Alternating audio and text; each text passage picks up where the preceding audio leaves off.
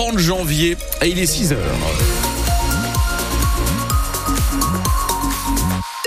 On est sur les routes, ça devrait être un peu plus calme qu'hier. Hein. Sur les routes de la région, le trafic est normal à l'heure où je vous parle.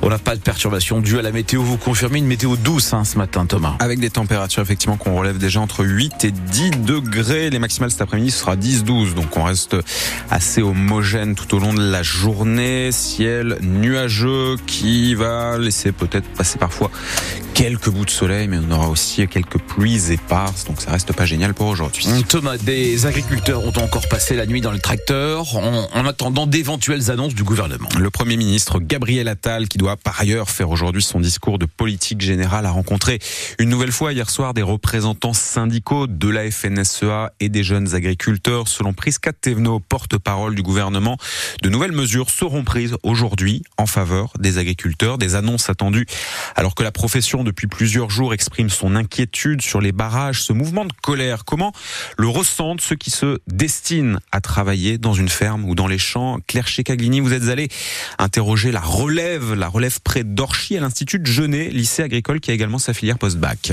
Suzy, Simon et Mathéo en première, deuxième et troisième année d'études pour un même objectif, le métier passion. J'ai fait un stage euh, dans de l'élevage et j'ai juste adoré, donc euh, je me suis dirigée vers là. J'aime mettre dans mes tracteurs, dans mes bêtes, il n'y a rien qui me passionne plus que ça. J'ai toujours baigné là-dedans depuis que je suis tout petit. C'est vraiment quelque chose qui me passionne et j'aimerais en faire mon métier plus tard. Quoi. Pourtant, la filière peine à recruter. Dans les Hauts-de-France, plus de 900 exploitants partent en moyenne à la retraite chaque année, contre 609 qui s'y installent. Plus du tiers des cessations d'activité ne sont donc pas compensées par l'arrivée de jeunes agriculteurs, mais ça n'effraie pas Simon et Mathéo. Pour le moment, je suis encore jeune et peut-être un petit peu naïf, donc pas, pas plus peur que ça, mais quand on rentrera peut-être vraiment dans les comptes et qu'on verra euh, les chiffres plus que ça, euh, il y aura un peu de réticence, on verra. J'envisage la vente au direct à la ferme, mais ça me fait pas spécialement peur parce que j'y crois. Et les parents, y croient-ils aussi? Papa et maman euh, m'ont déjà dit plusieurs fois, franchement, si tu veux faire autre chose, fonce. Au niveau rémunération, ma mère a un peu peur là-dessus parce que euh, aujourd'hui c'est plus un métier qui paye euh, et il faut avoir un un certain mental pour tenir, parce que psychologiquement parlant, c'est un peu dur. Pour autant, aucun de ces étudiants ne participe aux manifestations des agriculteurs. Ils espèrent néanmoins que le mouvement change leurs futures conditions professionnelles. Un reportage France Bleu Nord, Claire Checaglini, les manifestations aujourd'hui, eh bien elles se poursuivent en région parisienne. Des tracteurs sont postés depuis hier sur les grands axes menant à la capitale. Des agriculteurs du Nord prévoient d'y aller demain pour relever leurs collègues. Dans le Pas-de-Calais, des actions dans la Rajoie, dans l'Audomarois et dans le Calaisie. Vous avez tout ça résumé une nouvelle fois dans notre article sur francebleu.fr sur l'autoroute A26. Le péage de Sec pourrait à nouveau être bloqué à partir de 10 heures du matin. Une opération escargot est attendue sur l'A16 dans le secteur de Calais et dans l'Audomarois. Là, ce sont des ronds-points plutôt qui devraient être visés en fin de journée à partir de 16 heures. Dans la métropole lilloise, la journée d'hier a été marquée par les manifestations des taxis contre les nouvelles règles qui encadrent les transports de patients. Ils étaient plusieurs centaines. Certains ont été reçus, mais la profession estime qu'elle n'a pas obtenu qu'elle réclamait. De nouvelles actions pourraient donc avoir lieu, mais plutôt désormais à Paris. Des chauffeurs de VTC ont également manifesté hier à Lille pour réclamer de meilleures rémunérations. En France Bleu Nord, il est 6h04. Une personne a été heurtée par un TER hier soir. C'est à, sur la voie ferrée qui va de Lille à Saint-Gain-en-Mélantois. Et la personne en question a été tuée. Une enquête est ouverte pour déterminer si cette collision est ou non accidentelle. Le trafic sur la ligne SNCF entre les gares de Lille et Don-Saint-Gain a été interrompu. La reprise euh, devait s'être faite selon la SNCF après 22 heures. Dans le Pas-de-Calais, là, c'est un conducteur âgé de 25 ans qui est mort dans une collision hier à Vauvrecourt, près de Bapaume. En début d'après-midi, sa voiture a percuté un arbre. L'homme était en arrêt cardio-respiratoire à l'arrivée des pompiers. C'est une machine qui permet de sauver ceux qui sont victimes d'intoxication au monoxyde de carbone. Au CHU de Lille, un caisson hyperbar accueille régulièrement ces temps-ci malheureusement des personnes intoxiquées par ce gaz incolore et inodore qui provient souvent d'un système de chauffage défectueux. Ce caisson est hermétique, il permet aux victimes de ces intoxications d'être réoxygénées. Chaque année, ce centre hyperbar du CHU de Lille traite 300 cas d'intoxication au monoxyde de carbone avec un pic au cours de l'hiver. Erika Parmentier est la responsable de ce centre, le seul de la région.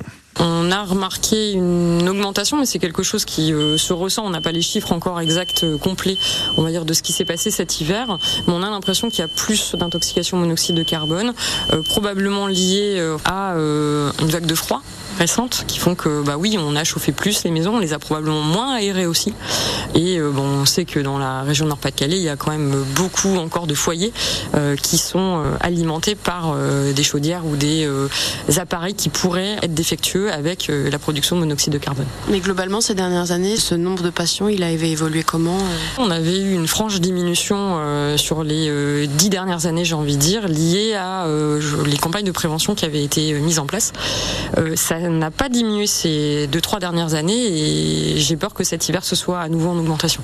Donc il faut continuer la prévention, c'est ça que vous dites? Ah bah évidemment. La meilleure façon euh, de traiter les intoxications, c'est qu'il n'y en ait pas. La docteure Erika Parmentier avec Hélène Fromanti, ce centre hyperbar du CHU de Lille peut prendre en charge jusqu'à 30 personnes en même temps. Il accueille aussi des victimes de noyades ou des patients qui souffrent de certaines infections. On vous explique son fonctionnement en détail. Donc vous savez quoi tout à l'heure à 6h15 à Calais. Le dispositif lancé par Médecins sans frontières a déjà pu en une semaine bénéficier à une centaine de personnes. MSF qui loue désormais des chambres d'hôtel pour héberger en urgence de jeunes migrants, des rescapés également, des exilés qui ont survécu à un naufrage. Une vingtaine de places sont disponibles. Ces chambres seront proposées jusqu'à la fin du mois de mars. Dans le Valenciennois, l'usine Toyota Donin enregistre un record. Elle a produit l'an dernier plus de 270 000 véhicules, 73% de Yaris Cross, qui reste la voiture la plus produite en France. Le président de Toyota France, Jim Crosby, sera notre invité tout à l'heure à 8h moins le quart pour nous présenter ses très bons résultats de l'année 2023. L'an dernier, le constructeur japonais a vendu plus de 11 millions de véhicules partout dans le monde. 6h07 sur France Bleu Nord en basket maintenant. Un match décisif ce soir pour les joueuses de Villeneuve d'Ascq. Les nordistes reçoivent au Palacium les polonaises de Polkowice pour leur dernier match des phases de groupe d'Euroleague. Si les Villeneuvoises l'emportent ce soir, elles se qualifieront pour le tour suivant qui rassemble les huit meilleures équipes équipe européenne.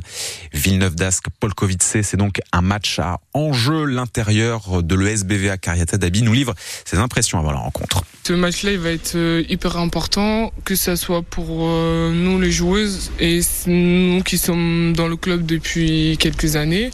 Je pense que ce match-là, euh, il va pas être facile parce qu'elles aussi, elles ont besoin de voilà de se qualifier. Mais je pense que voilà, on est à domicile. Il faudrait pas se relâcher un petit moment. Forcément, il va y avoir des hauts et des bas. Mais voilà, défensivement, faut qu'on soit sur tous les ballons, que ce soit par terre, en l'air, sur tous les rebonds. Faudrait pas que voilà, on, on leur rende la tâche facile bah, je pense qu'elles aussi, elles vont nous contester sur euh, tous les, jeux, que ce soit à l'intérieur ou extérieur. Donc voilà, il va falloir qu'on euh, on bagarre aussi. Donc ça va être un match euh, fighting. Donc après, voilà, celui qui aura plus faim va l'emporter. Et nous, on a plus faim qu'elle. Un coup d'envoi du match sera donné à 20h30.